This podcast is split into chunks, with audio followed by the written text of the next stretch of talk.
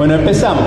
Este, antes que nada, le quiero comentar que el padre Sáenz ha hecho un esfuerzo muy grande, viene de Santiago del Estero y imprevistamente lo ha agarrado el cambio de clima. Así que había venido con 42 grados a Santiago, lo ha agarrado frío, no tenía mucho abrigo, así que ahora está un poco difónico, me ha pedido por favor que sepan disculpar ese pequeño inconveniente pero va a ser el esfuerzo para que todos disfruten de su charla. Este, bueno, eh, para nosotros es un, inmenso gozo en estos tiempos asiagos, tanto para la iglesia como para las patrias que vengan estos dos sacerdotes acá.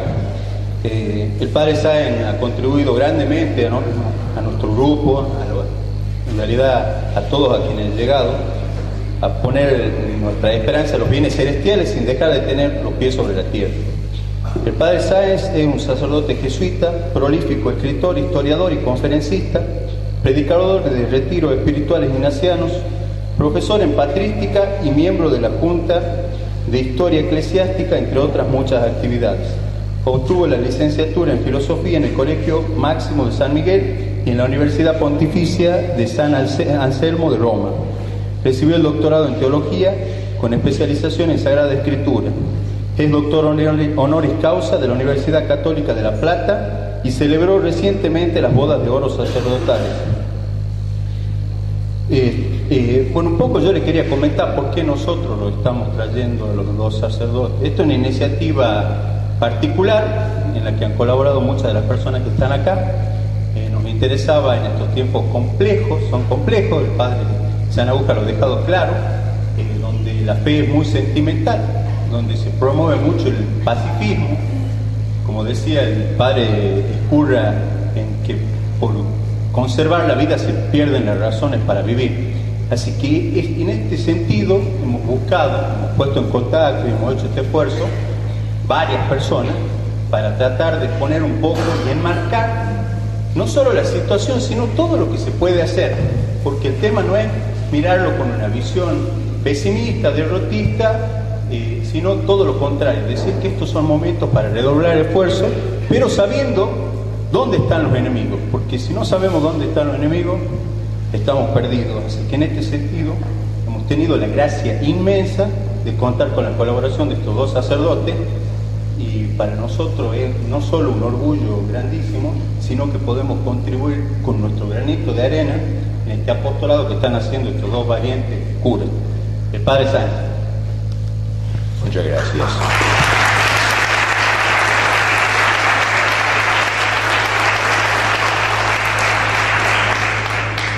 Mm, tendrán que soportar mi voz agónica, un poco en consonancia con la situación que vive nuestra amada patria, también ella ajetreada y en agonía. Bien, vamos entonces a hablar de un aspecto que es muy complementario del magnífico eh, discurso del padre Sanabuja y valiente, lúcido, lleno de lucidez y de coraje, como suele ser sus estudios, sus intervenciones. Lo mío será un aspecto más relativo a la, a la teología, pero que está en el telón de fondo y él lo tiene bien presente porque no es que él sea un sociólogo, mucho menos, pero va a ser más relacionado con el tema apocalíptico, es lo que se me ha, me ha pedido. Antes de iniciar, debo decir que, eh, aunque algunos lo sepan, otros no, y por eso recordar que en la antigüedad ha habido dos grandes concepciones de la historia.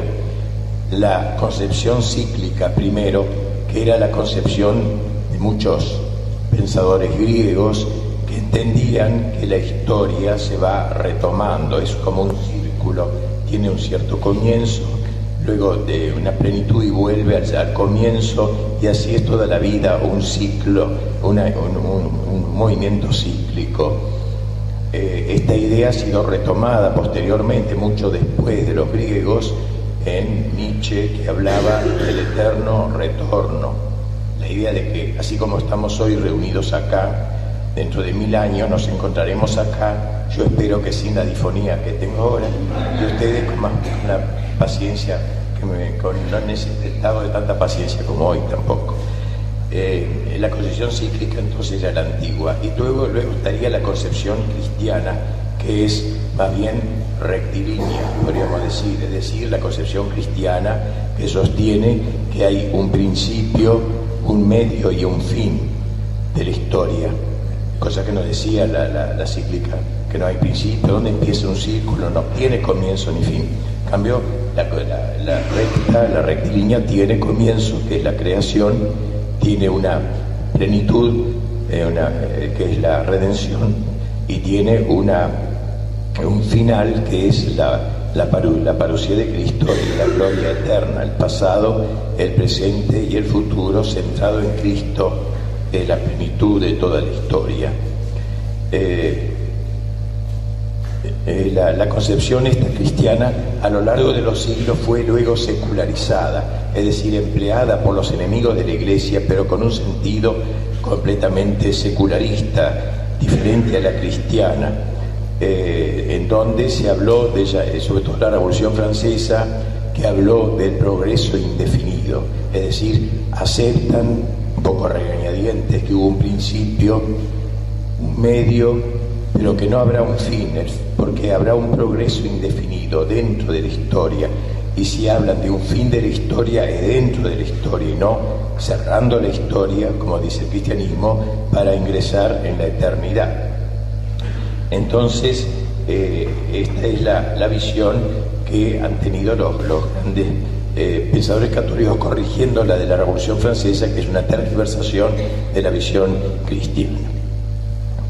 En el siglo XIX, a fines del siglo XIX, el Papa León XIII recomendó mucho en toda la Iglesia el, eh, el retorno al pensamiento de Santo Tomás, la decadencia de la teología, de la filosofía que caracterizó al periodo del siglo XIX eh, eh, había sido dramática en la iglesia, entonces el Papa León XIII recomienda volver a Santo Tomás como maestro universal.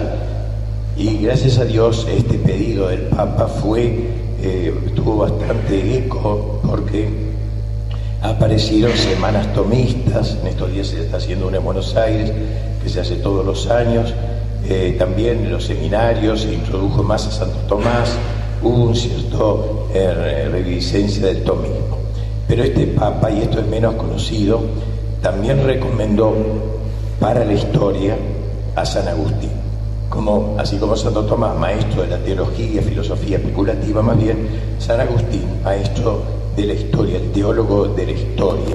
Y en esto no fue tan seguido, no fue un poco preterido este deseo del Papa, del Papa.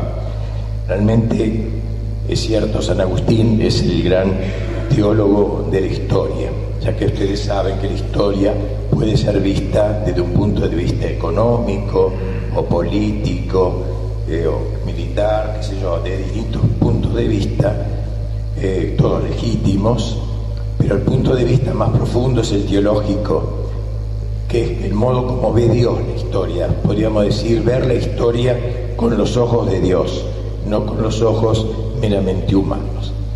Y el texto fundamental de San Agustín sobre la historia, si bien sobre temas históricos encontramos eh, este, referencias en muchas otras obras de Agustín, sobre todo el comentario de los salmos y todo, digo, el libro fundamental es el llamado de Civitate Dei, o sea, sobre la ciudad de Dios. Allí tiene un texto que es el texto clave de esa obra que dice, dos amores fundaron dos ciudades el amor de sí hasta el menosprecio de Dios, la terrena, el amor de Dios hasta el menosprecio de sí, la celestial. Aquí entonces presenta la historia como el enfrentamiento, como un enfrentamiento, como un conflicto. Y un conflicto marcado por dos amores, por dos enamoramientos. El enamoramiento del hombre, el hombre autónomo, el hombre autocéfalo, el hombre prometeico, que levanta la ciudad del hombre hasta el menosprecio de Dios, y en cambio la ciudad de, que pone como punto cumbre, cúspide a Dios y todo lo demás subordinado a Dios, el hombre incluido.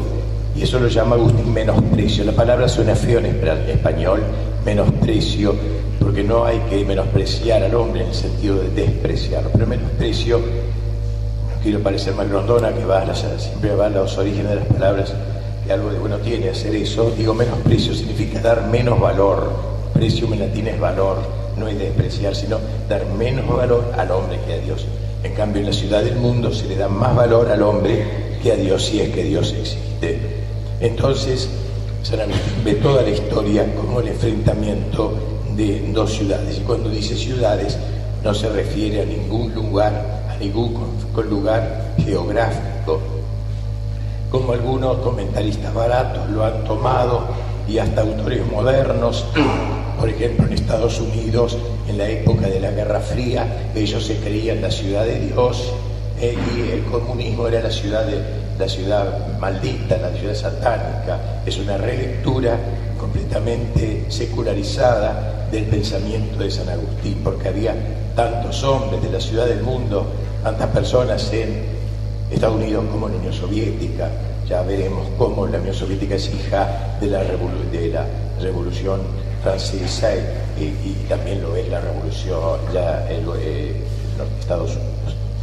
Bien, San Agustín cuando empieza a tratar esto, que de manera genial, cuando nosotros hablamos de dos ciudades y entendemos que se enfrentan los hombres, dos ciudades significa Dios y Dios, dos idiosincrasias, Dios mentalidad, dos mentalidades, dos cosmovisiones, como dirían los alemanes, Weltanschauung, cosmovisiones de la vida, ¿no? Eso es ciudades, no se refiere, como dije, a un lugar geográfico. Muy bien, pero la genialidad de San Agustín es ver que estas dos ciudades que van a asignar todo el desarrollo de la historia comienzan con la creación de los ángeles, con los ángeles.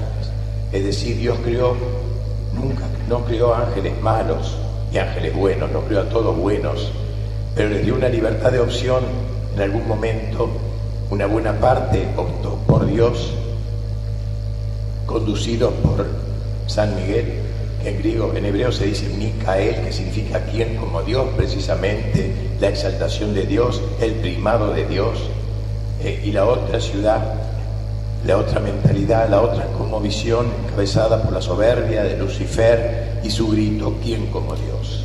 Perdón, y su grito eh, este, libertario, digamos así, eh, de, de ser, ser como Dios, ser como Dios por la soberbia, sobre todo. Entonces ahí empiezan las dos ciudades y luego comienza en la humanidad también las dos ciudades. Pero es muy interesante este dato porque realmente la historia humana no se entendería solamente con lo natural. Hay que unir a lo natural lo presta a lo natural, sería el mundo angélico. Y por eso San Agustín dirá que los ángeles buenos están unidos con la ciudad de Dios y los ángeles perversos están unidos con la ciudad del mundo.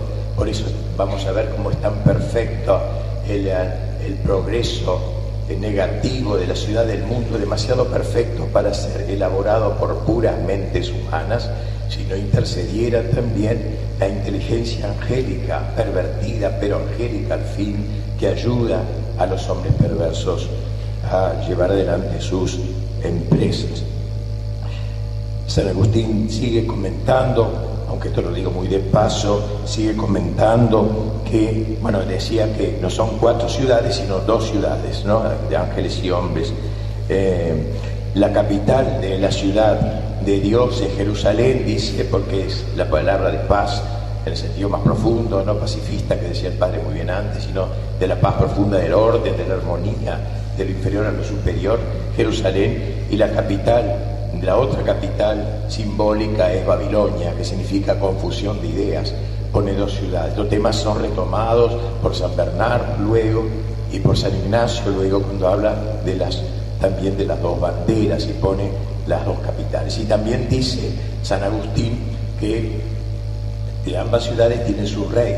El rey de la ciudad de Dios es Cristo y el rey de la ciudad del mundo es Satanás es decir, que es un enfrentamiento preternatural, no solo en el campo de, nuestro, en el campo humano. Esta, esta eh, una, ciudad se polariza en Dios, eh, es teísta, digamos así, teocéntrica, y la otra ciudad es, se capitaliza en el hombre, es antropocéntrica, pone como centro al hombre. Cuando digo al hombre, al hombre desorbitado, al hombre de los derechos del hombre, al hombre de, la Revolución Francesa, de que hablaremos enseguida, aunque en breve alusión. ¿Cómo distinguir a los miembros de las dos ciudades? No la podemos distinguir porque uno nació en Estados Unidos y otro en Rusia, en la antigua Unión Soviética, no ya digamos no geográfico. Eh, una ciudad, los miembros de una ciudad son peregrinos, dice San Agustín, es decir, están convencidos que están en camino hacia, que no viven en esta tierra como si fuera su patria definitiva.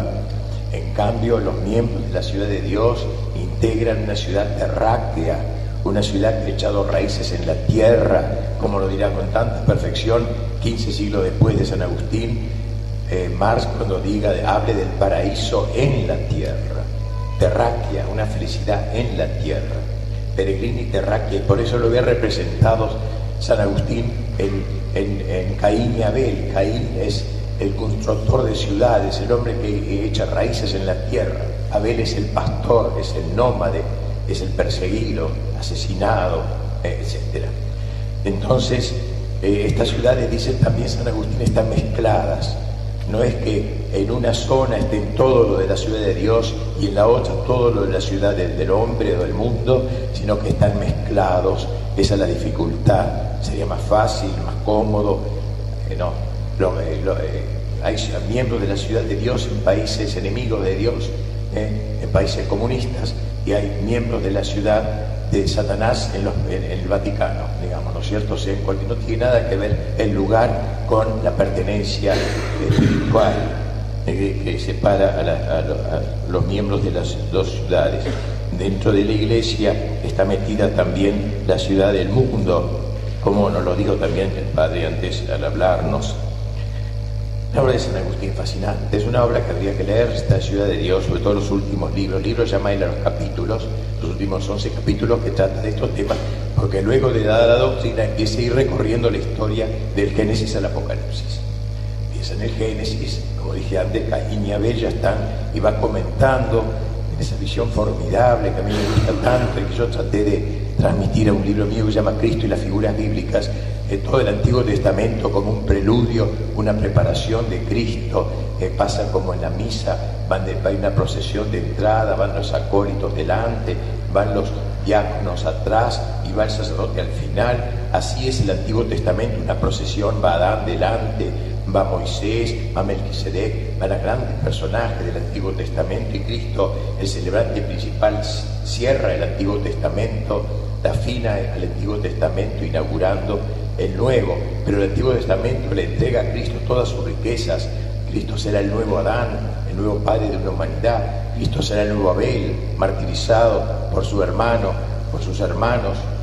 Eh, Cristo será el nuevo Moisés, que trae la nueva ley. Cristo será el nuevo Melquisedec, el sumo y eterno sacerdote, dice el epístola a los hebreos, según el orden de Melquisedec.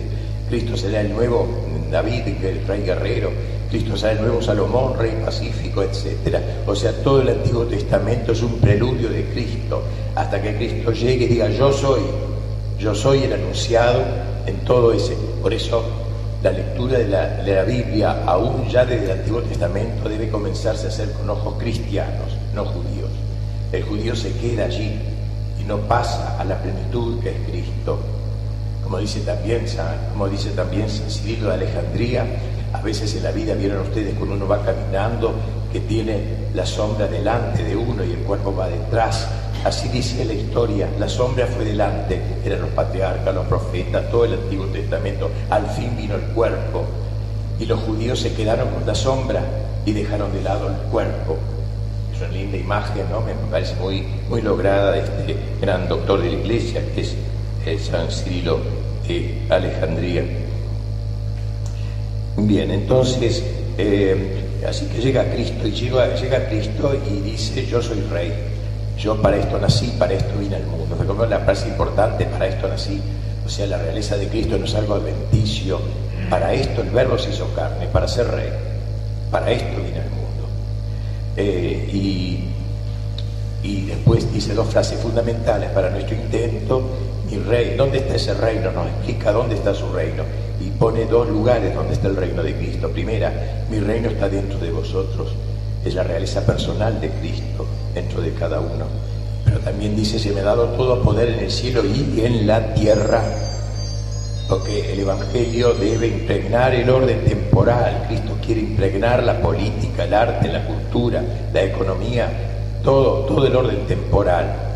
A Cristo se le ha entregado, como dice el cardenal se le ha entregado el, se le ha entregado el, incienso muchas veces este, y la mirra, o sea, el incienso representa a Dios, se incensaba a los dioses, y la mirra representa al hombre, se lo enterraba por evitar el mal olor con mirra, pero no se le ha entregado el oro, dice, que llevaron los magos, que representa la realeza. Son los católicos liberales, que reconocen en Cristo quizás a Dios y hombre católico de sacristía, pero que niegan este Cristo social, el Cristo que quiere también, como decía también el mismo cardenal y la política del Pater Noster, porque el Padre nuestro dice hágase tu voluntad así en la tierra como en el cielo. No dice solo en el cielo, así en la tierra. Bien, entonces, Cristo trae el cristianismo porque trae el, el cristianismo individual en los corazones, pero trae la cristiandad también. No la podía traer bajo el imperio romano perseguidor. Ahí había cristianismo, pero no había cristiandad. Entonces podía impregnar el orden temporal. Pero San Agustín, en su genialidad, cuando escribe de Civitate Dei, imagina lo que va a suceder seis siglos después, que es la cristiandad. Carlomagno, que va a iniciarla, en cierto modo, llevaba bajo su brazo el libro de Civitate Dei no era como Menem que leía las obras de Sócrates, ¿no? No sé, cada, cada, estadista tiene sus obras, Cristina no sé bien lo que lee, pero Carlos Magno leía de Chivitate de ahí. Eh, como, este, y fue gestando despacito esta obra de la cristiandad que tuvo su momento culminante, nada, no vamos a hablar de esto, pero sí nos convenía para este pantallazo histórico nomás, porque se logra el cristianismo y la cristiandad. O sea, hay cristianismo cuando hay cristianos sueltos. En la China actual hay cristianismo porque hay cristianos que estén en campos de concentración, pero no hay cristiandad porque el orden temporal está sometido a un gobierno marxista. ¿eh? Lo, mismo, que la Unión Soviética en la época esa, ¿no? Eh, decir, que en la época, solo en la época de la Edad Media ya llegó a gestarse, con todo defecto inherente al humano, una verdadera cristiandad. Eh, obviamente la obra de San Agustín termina cuando él muere. Él no puede saber lo que iba a pasar en el siglo VIII, IX, no podía saber quién era Carlos Magno ni lo que pasó en la Revolución Francesa, pero nosotros, a nosotros nos ha dejado las claves, las claves históricas. En esta frasecita, dos amores, dos ciudades, para poder entender los grandes jalones de la revolución anticristiana, de la expulsión de Cristo, primero de la sociedad, liquidar la cristiandad y segundo del cristianismo de los corazones, que es el proceso que ya está empeñado el, mundo, mundo satánico, la ciudad gobernada por ese rey que es Satanás. Pues bien, el Papa Pío XII, al hablar de la revolución este, anticristiana, dice que hubo tres grandes etapas. La primera fue el protestantismo, que de algún modo se, dividió toda Europa ¿no? y Lutero si, eh, eh, rompió con la iglesia, ese fue su eh, grave paso destructor de la cristiandad, pero Lutero conservó la fe en Cristo, él creía que Cristo era Dios y hombre, y conservó la fe en Dios también. Se dio un segundo paso con la Revolución Francesa, dice Pío XII, la Revolución Francesa negó el orden sobrenatural, solamente exaltó el hombre natural, negó la sobrenaturalidad, la gracia, el orden de la gracia. Cristo en todo caso era un gran hombre, pero no era Dios encarnado. Así que dio un paso muy importante, esta negación del orden sobrenatural. Y faltaba por dar, dice II, el tercer paso, el más terrible, que fue el marxismo, que negó a Dios mismo. Porque la Revolución Francesa, a pesar de todo, siguió creyendo en Dios. Era un Dios vaporoso, un Dios masónico, un Dios eh, ahí que está lejos, que no, no se mete en nuestra vida, que no nos molesta, que no se nos estorba, nos deja obrar a nuestro gusto, pero seguir creyendo en ese Dios, en ese Dios así remoto. En cambio, la Revolución Soviética quiere liquidar la presencia de Dios, sobre todo en la juventud, eh, y curiosamente, al tiempo que niega que existe Dios, realiza lucha contra Dios. No solamente es un gobierno ateo, sino antiteo, de combate religioso, de lucha teológica. Ahí tenemos el proceso de la, de la, de la revolución anticristiana de estos últimos siglos. No empezó hace 20 años, no empezó hace 50 años, ni con el modernismo de comienzo del siglo XX, eh, sino que empezó ya desde el Renacimiento paganizante, la segunda parte del Renacimiento, con estos galones, como dije antes, demasiado inteligentemente urdidos para, para poder pensar que han sido planeados por los hombres, como si Lutero o la Revolución Francesa se hubiera sentado un grupito de intelectuales de la enciclopedia y dicho en el siglo XVIII estamos haciendo esto, en el XIX haremos esto, en el XX haremos el mundo soviético, no.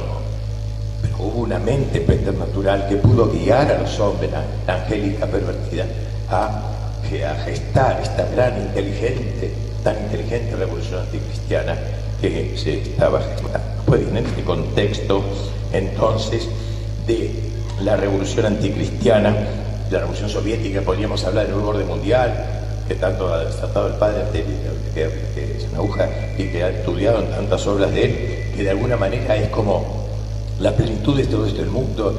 Eh, el marxismo se, entiende como el hijo de la Revolución Francesa, aunque a alguno le parezca raro oír esto, ¿no es cierto? Pero digo porque me parece interesante la idea de Dostoyevsky en su novela que poco conocen, llama Demonios, Piesi en ruso, que se traduce a veces los endemoniados, los posesos, pero la palabra original es Piesi, demonios. Estudia allí eh, una, es una novela de mil páginas al estilo ruso, libro de bolsillo suelen hacer ellos, ¿no? Este, y ahí estudia, eh, eh, presenta una familia, una novela teológica formidable, una familia de liberales, rusos liberales, este, que, tipo que habla, el dueño de familia habla en, francés, porque es el idioma de la cultura, de la Revolución Francesa, no habla ruso, es un hombre, era un idioma despreciable, el idioma de las sirvientas. ¿eh? Entonces él hablaba, era el, hipocheto, el, la crema de la sociedad. Y tiene un hijo, tiene un hijo, y el hijo le sale un, loco, un rebelde empieza a romper cosas, matar gente, y el padre lo mira como monstruo, ¿dónde salió este chico? Y él dijo, y papá, no hago más que llevar hasta el extremo las ideas que tú me enseñaste. El liberalismo es el padre del socialismo y del comunismo. En la época esa no había comunismo, pero lo previó el genio Dostoyevsky. Lo declararía padre de la iglesia Dostoyevsky, es uno de los grandes hombres que ha entendido tantas cosas en la modernidad. Bien dicho esto entonces, y dicho esta relación y la apertura del orden mundial, vemos ahora de la escatología, del fin de los tiempos. En primer lugar, debo destacar que en el Apocalipsis, hablando en serio, ¿no? los chantas estos que hablan de que los, eh, los mayas y el año tal y todos los que ponen fecha, en general hay que desconfiar mucho de eso, yo voy a decir lo que dice buenos autores, por pronto el Apocalipsis, que tiene un buen autor que es Dios, pero además los autores humanos dignos de crédito hablan, ante todo, hablan de dos bestias, dos bestias. La primera bestia dice, dice el Apocalipsis, vi surgir del mar una bestia, y el dragón le dio su poder y su trono y gran poderío. La tierra entera siguió maravillada a la bestia, y se postraron ante la bestia diciendo, ¿quién como la bestia? ¿Y quién puede luchar contra ella? Se le dio poder de actuar durante 42 meses y ella abrió su boca para blasfemar contra Dios. Se le concedió hacer la guerra a los santos y vencerlos. Se le concedió poderío sobre toda raza, pueblo, lengua y nación. Y la adorarán todos los habitantes de la tierra cuyo nombre no está escrito desde la creación del mundo en el libro de la vida del Cordero de Goya. Y aquí un primer personaje de los tiempos terminales de la historia, esta bestia, la primera bestia que es el anticristo. El anticristo. No será un demonio, como se ha dicho equivocadamente, no será un demonio encarnado, el demonio es el dragón, de lo que llama aquí, el dragón le dio su poder y su trono. Es como el vicario del demonio, así como el obispo, el papa es el vicario de Dios. Ellos son, el Cristo será el vicario perfecto de Satanás. Como Cristo recapitula todo el bien de la historia, el anticristo vendrá a recapitular, recaput, ser nueva cabeza recapitular todo el mal de la historia. Y está muy bien esto de que la bestia caracteriza al anticristo. Eh, digo que el Apocalipsis caracteriza al anticristo como una bestia, porque en realidad el pecado es la bestialidad, eso decían los padres de la iglesia, decían que el hombre es un ser extraño, está hecho para trascenderse, o se trasciende para arriba por la gracia endiosándose, o se trasciende para abajo, o trasdesciende, podríamos decir, animalizándose por el pecado. El hombre está hecho, decían los padres griegos, para la theiosis, para la divinización, si no va la theos, sino palabrita muy parecida, quiere decir la bestialización. Theos, theos quiere decir Dios, sis, movimiento hacia Dios, eh, theos, quiere decir bestia, animal, movimiento hacia el hombre. El hombre no existe, el hombre de la Revolución Francesa, el hombre puramente natural, sino que está hecho para trascenderse o endiosarse por la gracia o bestializarse. Por eso la parábola del hijo pródigo, el chico que quiso correr la aventura de la libertad desmesurada, eh, acaba donde? Acaba cuidando cerdos, chanchos, porque acaba animalizado. Por eso dice también la parábola, me levantaré e iré a mi padre. El hombre, dice Agustín, ha sido hecho vertical para que se acuerde de las cosas de lo alto. El animal es horizontal, porque tiene como único horizonte esta tierra. Pues viene el hombre bestializado, el hombre, digo, pecador es bestializado. Qué extraño, pues, que el que encabeza, encabeza el mundo de lo bestializado sea la gran bestia, la bestia con mayúscula, la recapitulación del pecado, del pecado del mundo figura que pertenece, dice Santo Tomás, al ámbito de la política. El anticristo será un ámbito de la política, potencias seculares, dice, una potencia del siglo, de la, historia, de la humanidad. Es el dragón, es el, eh, un señor poderoso, será universal, dice, se le concedió poderío sobre toda raza, pueblo, lengua y nación. Hoy esto es más inteligible que cuando lo escribió San Juan en el Apocalipsis, porque antes se podía difícil imaginar un, emperador universal, en cambio hoy lo es más fácil con esta globalización, con nuestro nuevo orden mundial, de imaginarnos lo que puede ser un gobierno realmente imperial. Y el mundo, mundo entre comillas, el mundo mundano, no el mundo creado por Dios, el mundo está sujetado al príncipe de este mundo, como dice la Escritura, lo recibirá con los brazos abiertos y clamará, clamará antes que venga, ven Señor anticristo, eh, ven Señor anticristo, así como los católicos pediremos, ven Señor Jesús. Bien, este es el poder de la inmanencia, que es la mentalidad que caracteriza al hombre de la revolución Inmanere significa permanecer en él, es la actitud del hombre que vive en este mundo como si fuera su patria definitiva. ¿Eh? Contrario a la trascendencia, trans al atravesar, transatlántico, es la actitud del hombre que vive en esta tierra sabiendo que debe pasar por acá para llegar a la, ciudad. En cambio, el hombre, el dragón, la el demonio, pero también la primera bestia, el anticristo, será eminentemente imanentista con todas las raíces echadas en la tierra y todos los logros posibles de la técnica del hombre de la modernidad. Junto a la primera bestia aparece en el Apocalipsis una segunda bestia.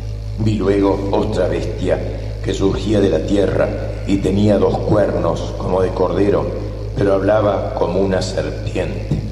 Ejercerá todo el poder de la primera bestia en servicio de esta, haciendo que la tierra y sus habitantes adoren a la primera bestia. ¿A quién se refiere el texto? Aunque sea duro o triste decir, ustedes me entenderán. Y los padres hablaron de esto, algunos padres. ¿Cuál sería esta segunda bestia? La iglesia. No se escandalicen. La iglesia adúltera, el sector adúltero de la iglesia, la iglesia adulterada, de los últimos tiempos. Mm. La iglesia perderá la fe en la mayor parte de sus miembros y de sus pastores.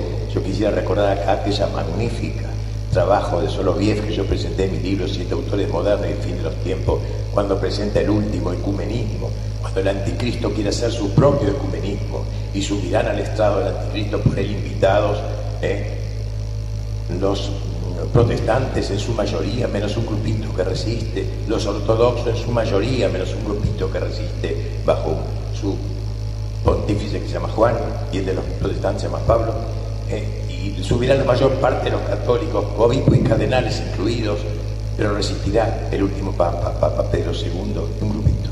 Y ahí se, realizará el verdadero ecumenismo bajo Pedro, dice Soloviev. En cambio, arriba se da el recumenismo falso, hecho de sonrisas y de concesiones traidoras eh, y que cortan la integridad de la verdad.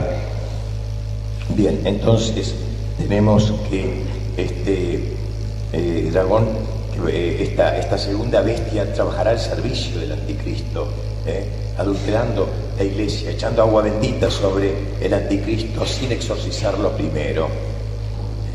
Al dragón no le interesa tanto matar como corromper, corromper, envenenar, falsificar la verdad.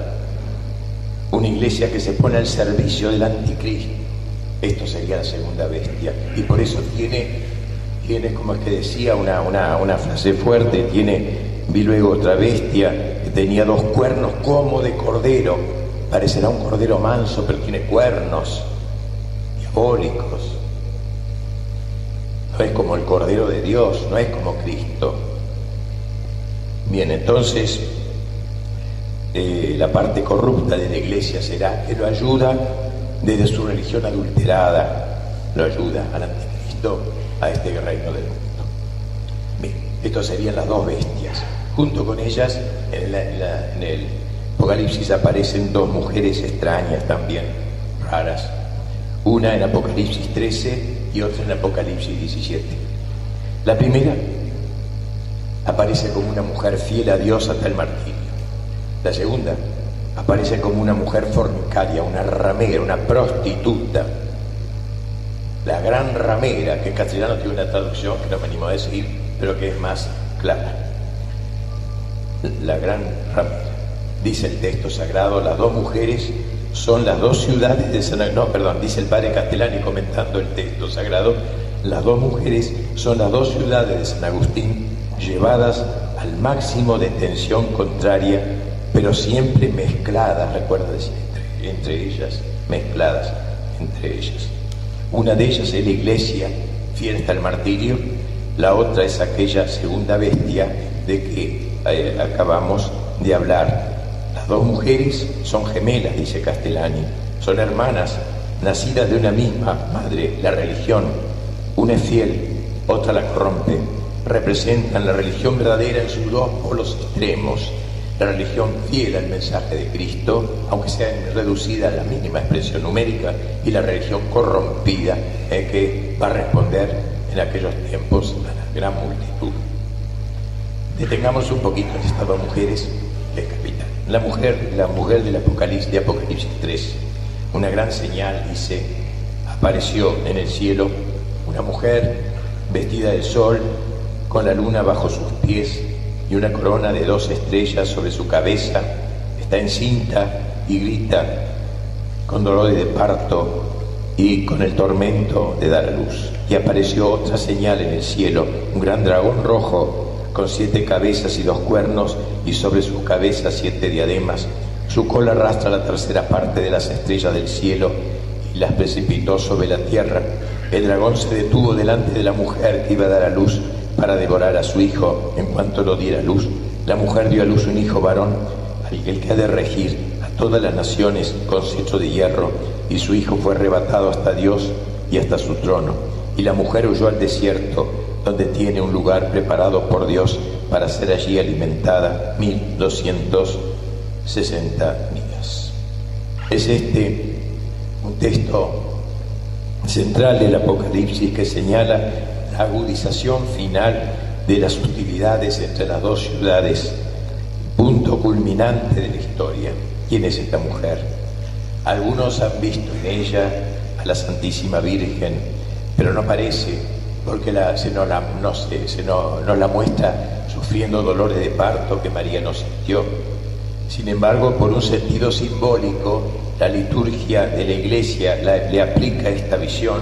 Los dolores sería la compasión de María, su maternidad espiritual, que engendra a los que creen en Jesús.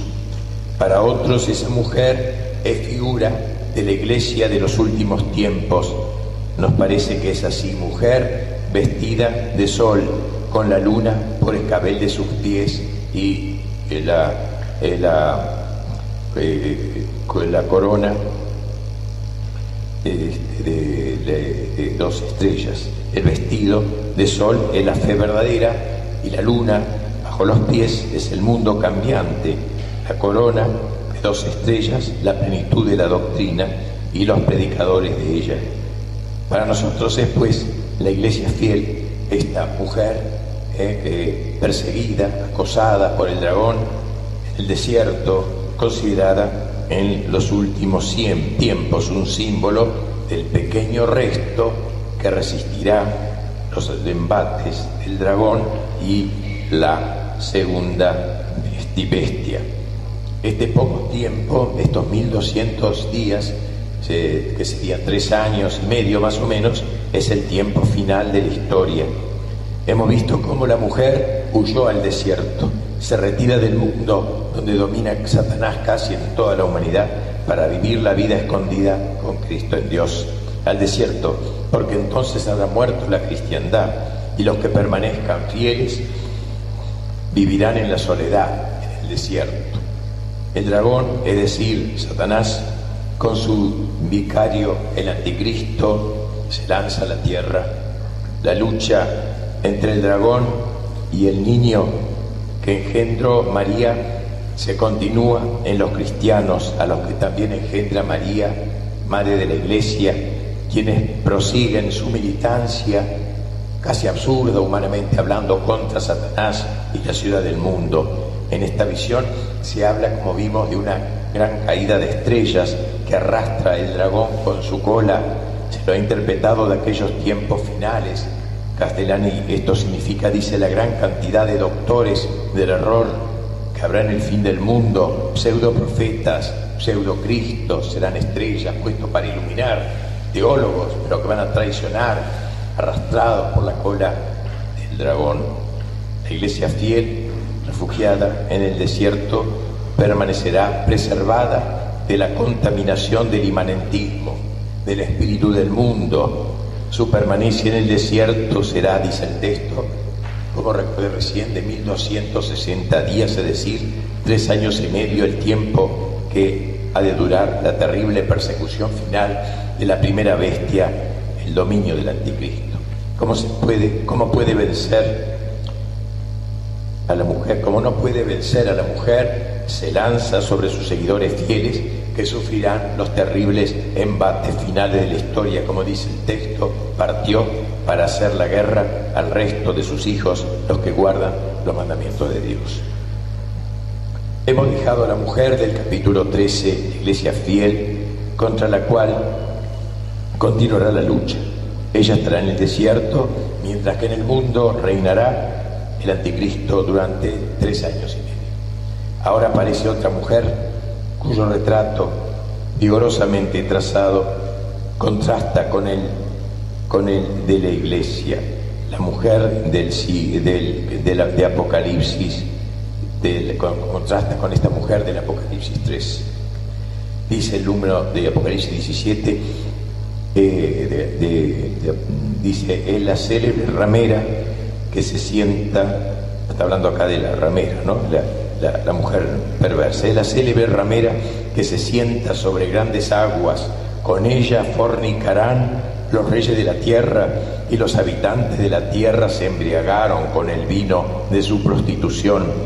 Y, y vi una mujer sentada sobre una bestia de color escarlata, cubierta de títulos blasfemos. La bestia tenía siete cabezas y diez cuernos la mujer estaba vestida de púrpura y escarlata, resplandecía de oro, piedras preciosas y perlas, llevaba en su mano una copa de oro llena de abominaciones y también las impurezas de su prostitución y en su frente un nombre escrito, un misterio, la gran Babilonia, la madre de las rameras y de las abominaciones de la tierra, y vi que la mujer se embriagaba con la sangre de los santos y con la sangre de los mártires de Jesús, y me asombré grandemente al verla.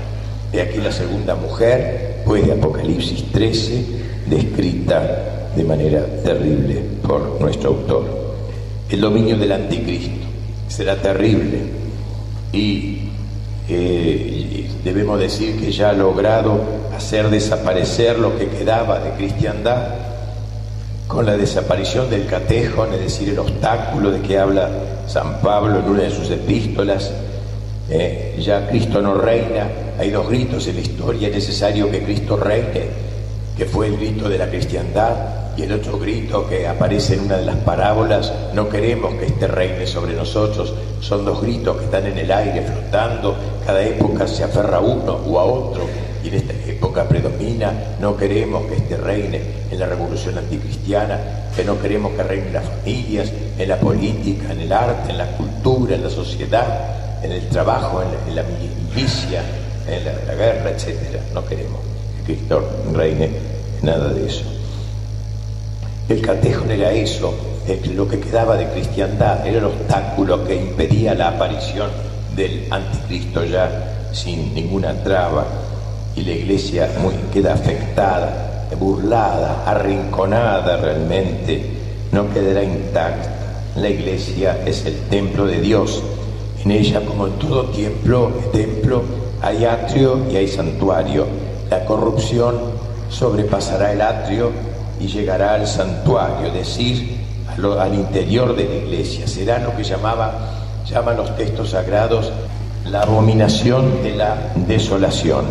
Esta es una, una expresión de los que usaban ya los judíos del Antiguo Testamento, es un hebraísmo, como si dijéramos la última basura, la peor inmundicia, cuando la basura entra hasta en el santuario, hasta en lo más íntimo de la iglesia.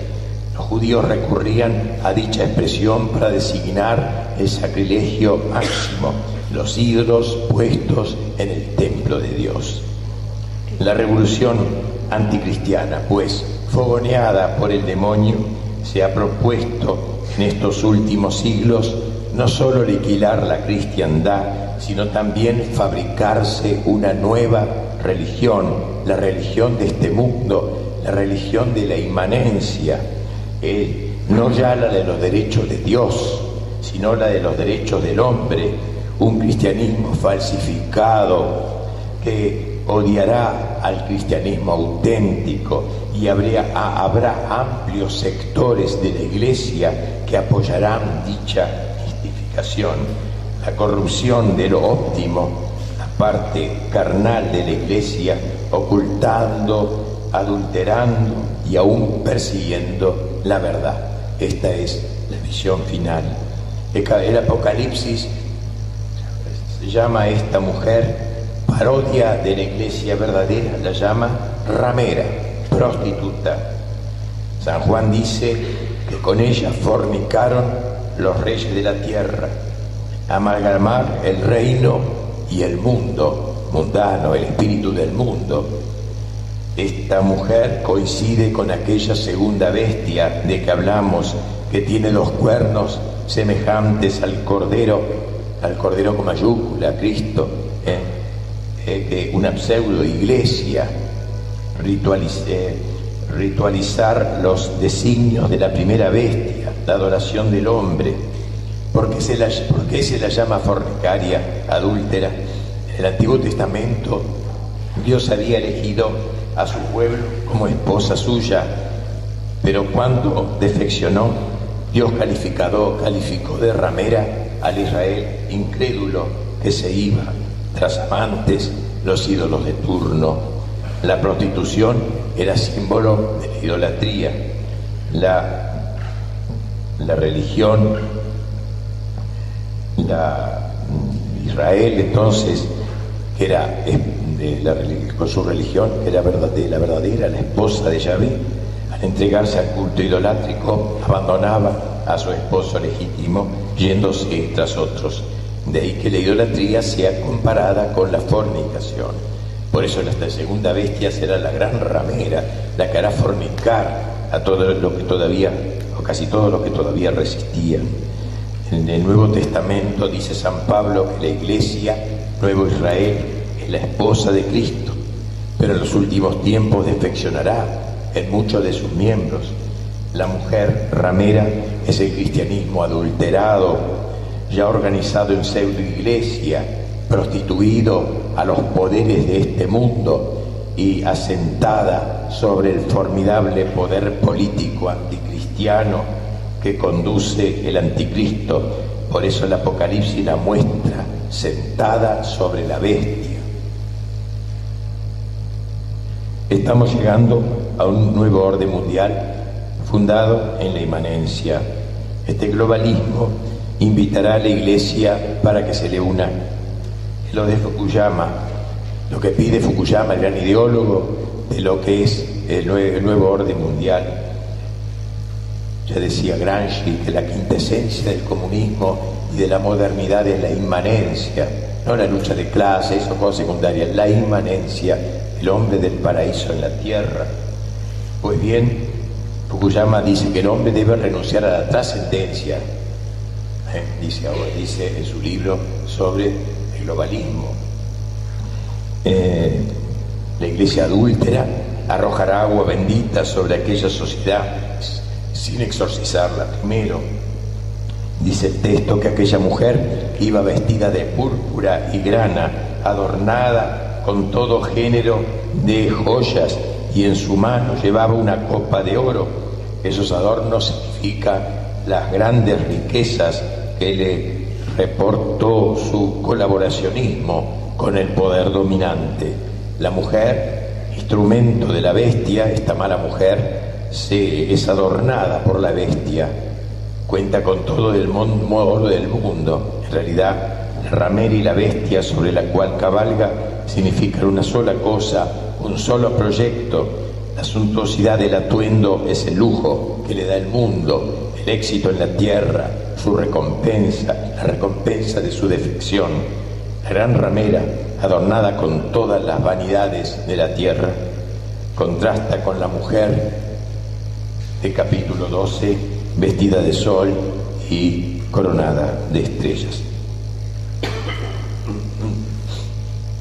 Señala el texto que aquella mujer tenía escrito sobre su frente un nombre, un misterio, Babilonia, la grande, la madre de la fornicación, fornicarios y de, las abominaciones de la tierra. Parece que era costumbre de las prostitutas romanas llevar un nombre escrito en su frente, conforme al uso de esa madre rameras, lleva el suyo. El nombre de Babilonia, la grande, Babilonia es, según Agustín, la capital simbólica de la ciudad del mundo. Por esta relación con el orden político post-cristiano es que el texto sagrado relaciona, relaciona la gran ramera con la economía global, habla de los mercaderes de la tierra que propicia el orden mundial, el apoyo del poder financiero se fiesta en el oro y las joyas que cubren a la perdida, a la prostituta.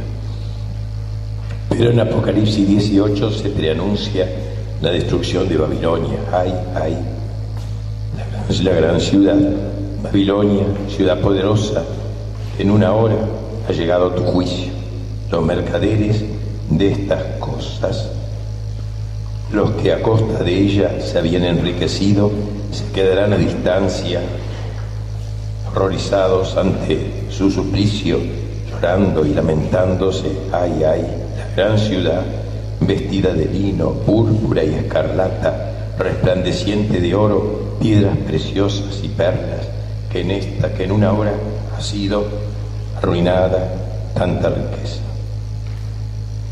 Dos mujeres, pues, la esposa y la fornicaria, la iglesia fiel hasta el martirio el, pequeño grupo que resiste hasta el fin y la iglesia que adultera la doctrina y adopta el espíritu del mundo. Dios, Dios apostrofa a esta iglesia que, que es infiel y, a la fiel en cambio la requiebra como una novia, la trata como una novia, es su esposa, fiel hasta el fin. Dice Castellani, el significado concreto y ya escatológico de las dos mujeres es este, según parece, la mujer celestial y afligida es la iglesia, la iglesia sobre todo en los últimos tiempos, la mujer blasfema y ramera es la religión adulterada, ya formulada pseudo iglesia en los últimos, de los últimos tiempos, prostituida a los poderes de este mundo y asentada sobre la formidable potencia política y, tiránico imperio del anticristo. Las dos mujeres representan, pues, la religión verdadera en sus dos polos extremos, la religión corrompida y la religión fiel, la fornicaria sobre la bestia, parturienta vestida del sol de la fe, pisando la luna del mundo mudable y coronada de las 24 estrellas. No estamos viviendo en épocas muy semejantes a las que acá se describen.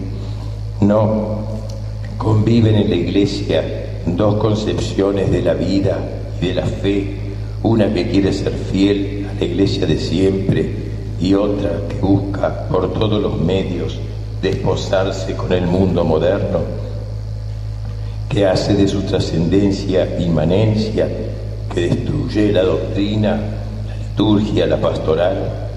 Hay que saber discernir. No todo lo que se dice católico lo es. Hay que tener hoy instinto sobrenatural, de sobrenatural para discernir el problema es que las dos mujeres son gemelas, son hermanas, unidas, nacidas de una misma madre, la religión, la religiosidad, el instinto religioso, incluso la bestia de la tierra, el anticristo, que sustenta a la iglesia adúltera, se parece al Cordero, hace prodigios y portentos, promete la felicidad en la tierra y habla palabras hermosas, llenas de halagos, promete el reino en este mundo por la sola fuerza del hombre, como el dragón se lo prometió a Cristo, te daré todo el mundo si postrándote me adorares en el momento de las tentaciones, peligro de confundir las dos mujeres. Es muy probable que estemos en tiempos terminales de la historia. La tribulación final será terrible. La escritura habla de un pequeño resto que resistirá hasta el fin pero en el desierto de la fe, en la marginación total, estos pocos no podrán comprar ni vender, dice el Apocalipsis, ni circular, ni dirigirse a las multitudes por medio de los grandes medios de comunicación que estarán cada vez más en manos del enemigo y del anticristo. Por eso serán pocos los que permanecerán fieles. Las situaciones de heroísmo y sobre todo de heroísmo sobrehumano son para pocos, y si esos días no fuesen abreviados, no quedaría ni uno, dice la Escritura, sobre todo serán terribles los tormentos interiores que sufrirán los fieles, sometidos a noches oscuras interminables que no se resolverán en esta vida. Pero precisamente el Apocalipsis no es un libro terrorífico, como, que, como decía Borges, un libro, digamos, de terror, decía él, de terrores, no, es un libro de consuelo, si no tuviéramos la profecía del Apocalipsis, aquella tribulación sería inaguantable y la confusión inextricable. Pero en la Escritura, ha dicho San Juan Crisóstomo, están marcados los males futuros para que cuando vengan no nos, no nos aplasten. Por tanto, nunca perder la esperanza, el triunfo final es de Cristo. Lo penúltimo es del anticristo, pero lo último es de Cristo. Vendrá Cristo vencedor, el Cristo de la parucía. Alegrémonos y regocijémonos, dice el texto, porque han llegado las, han llegado las bodas del Cordero. Ha juzgado a la gran ramera que corrompía la tierra y ese, la esposa se ha engalanado y se le ha concedido vestirse de lino delumbrante, de blancura Dichosos los invitados al banquete de bodas del Cordero. Bien, y hasta aquí lo que quería hablar sobre este tema, más bien ese que digo relativo al apocalipsis y a los tiempos difíciles que nos tocan vivir. Muchas gracias y perdón este desastre.